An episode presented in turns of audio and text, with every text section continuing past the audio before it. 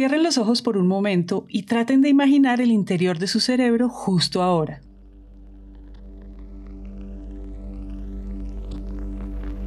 Cada neurona con su información particular está generando e interpretando mensajes que se están conectando con impulsos eléctricos y están posibilitando nuevos aprendizajes.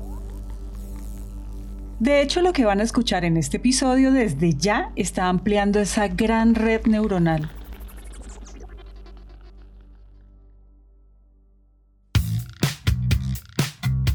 Bienvenidos a Elemental, un podcast de 3M y Naranja Media.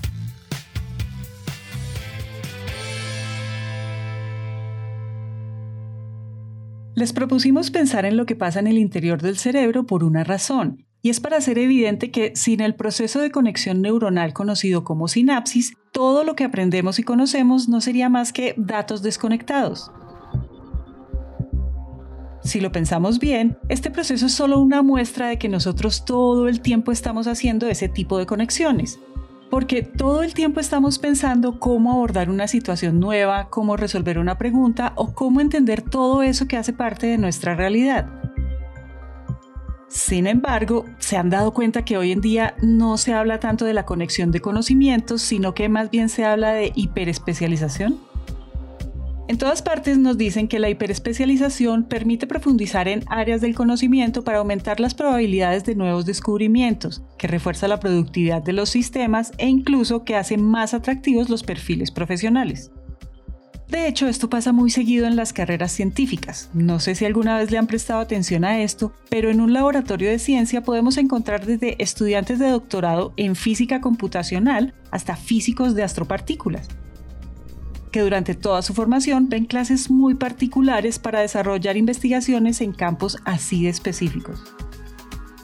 Pero la verdad es que estas dos formas de aproximarse al conocimiento no son para nada excluyentes. Es más, pasa todo lo contrario. La hiperespecialización y la conexión de conocimientos pueden ser complementarias. Y alguien que sabe reconciliar estas brechas es Pepe Menéndez, docente y conferencista dedicado a temas de innovación educativa. Eh, por supuesto que es muy importante las personas hiperespecializadas en física, en química, en medicina, pero cuando estamos hablando de la formación de, las personas, eh, es cuando estamos pensando, pero lo primero que tienen que hacer es conectar conectar conocimiento, conectar personas, es conectar nodos. Claro, esos nodos a menudo son nodos de conocimiento especializados, pero adquieren su valor cuando conectan con otro no, tienen su valor en sí mismos. ¿no? Eh, entonces, eh, yo creo que en realidad ahora eh, lo que nos hemos dado cuenta es de que lo más importante del siglo XXI es conectar, precisamente para entender mejor el mundo. ¿no? Conectar para entender mejor el mundo.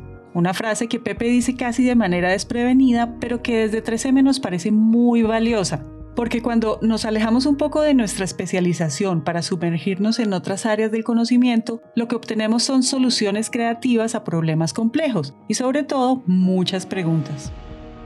Y para entender mejor el alcance de esta frase queremos contarles una historia, una en la que los protagonistas son más que científicos hiperespecializados, son también personas como ustedes o como yo, con habilidades que no caben en una única especialidad y que al conectar conocimientos llegaron a nuevos descubrimientos. Era la mañana del primer lunes de octubre de 1957. Y como la mayoría del lunes de octubre en Laurel, Maryland, el día estaba lo suficientemente despejado como para ver el cielo, pero lo suficientemente opaco como para no poder apreciar hasta muy lejos. Sin embargo, aún se podía ver la estela de humo que había dejado el Sputnik como evidencia de su lanzamiento, ese primer intento exitoso de los soviéticos por poner en órbita un satélite alrededor de la Tierra, y que hacía parte de la carrera por ganar la Guerra Fría contra Estados Unidos. No hace falta saber mucho de historia para intuir que durante los años de guerra ambas partes lograron una cantidad monumental de desarrollos científicos. Y se imaginarán también que esto solo fue posible gracias a que miles de científicos fueron más allá en sus investigaciones científicos como William Geyer y George Beffenbach. Resulta que ese primer lunes de octubre de 1957, Geyer y Weffenbach estaban en la cafetería del Departamento de Física Aplicada de Maryland. Habían salido de sus laboratorios para descansar y conversar un rato con otros colegas, y claro, la conversación giraba en torno a la noticia del Sputnik, pues muchos investigadores veían ese lanzamiento como algo imposible. Al escuchar las diferentes opiniones de sus colegas, a Geyer se le ocurrió una idea, algo así como lo que seguro nos ha pasado a todos nosotros. Tenemos una idea que parece un instante de iluminación, pero en verdad al mirar atrás nos damos cuenta que no surgió de la nada, porque como ya lo hemos dicho, una idea es una red en el nivel más elemental. Entonces sí que estoy haciendo un acto de sinapsis, un acto en que estoy conectando conocimientos para resolver o añadir un nuevo conocimiento, para poder eh, avanzar en el progreso, en la capacidad de pensamiento, de razonamiento, de, creatividad, porque en definitiva la creatividad se ejercita, se ejercita, igual que se ejercita el diálogo, igual que se ejercita la forma física, igual que se ejercita el pensamiento. Y en el ejercicio de esa creatividad, la idea que se le había ocurrido a este científico era intentar detectar la señal del Sputnik para comprobar su existencia. ¿Y cómo lo iba a hacer? Pues por medio de una pequeña antena con un amplificador que tenía en su oficina. Y adivinen, Después de algunas horas frente a la antena, Geyer y Weffenbach estaban comprobando que las señales de onda del Sputnik eran reales. Escuchar por primera vez las señales de la humanidad en el espacio era algo increíble. Solo imaginen que el silencio del universo ahora era llenado por un invento humano. Con este logro de ahí en adelante vinieron nuevas preguntas, preguntas que llegaron también de la mente de otros científicos.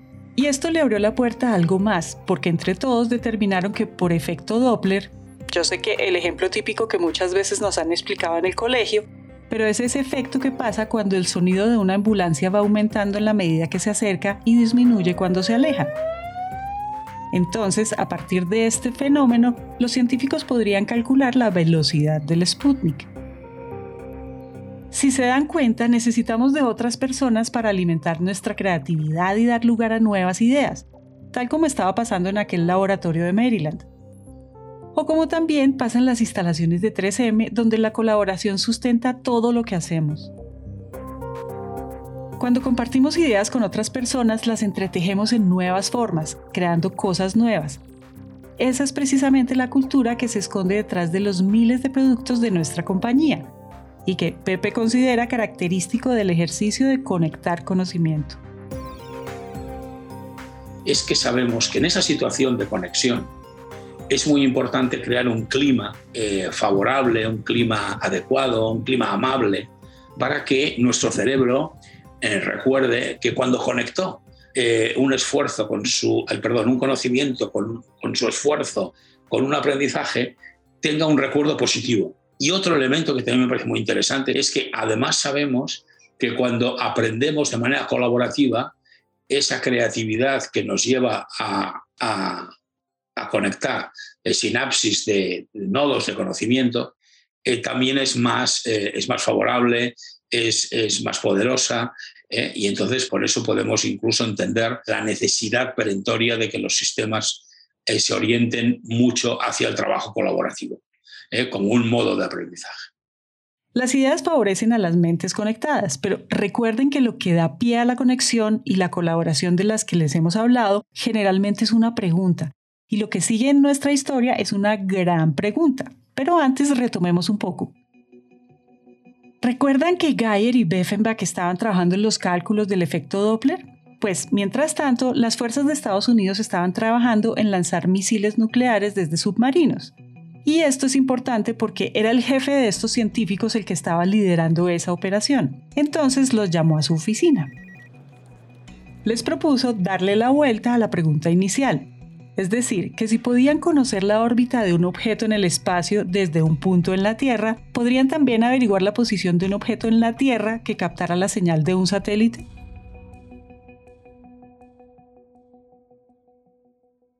Saber si iban a lograrlo era imposible, pero la lógica de un científico ante un reto así es ir de la hipótesis a la comprobación para terminar afirmando o negando el planteamiento inicial. Algo que tiene mucho que ver con el método científico, que se encuentra en nuestro episodio 27. ¿Qué le debe el jet lag al método científico? Por eso, esta parte de la historia es solo una prueba más de su valor, el valor que tienen las conexiones.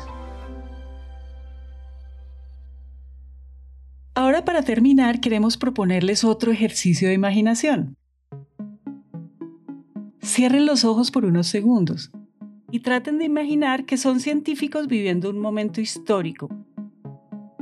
Y mientras piensan que están comprobando la existencia del Sputnik, mientras piensan que están resolviendo el problema de los misiles, en realidad están descubriendo lo que hoy conocemos como GPS. Siga sureste y gire a la izquierda. A 100 metros.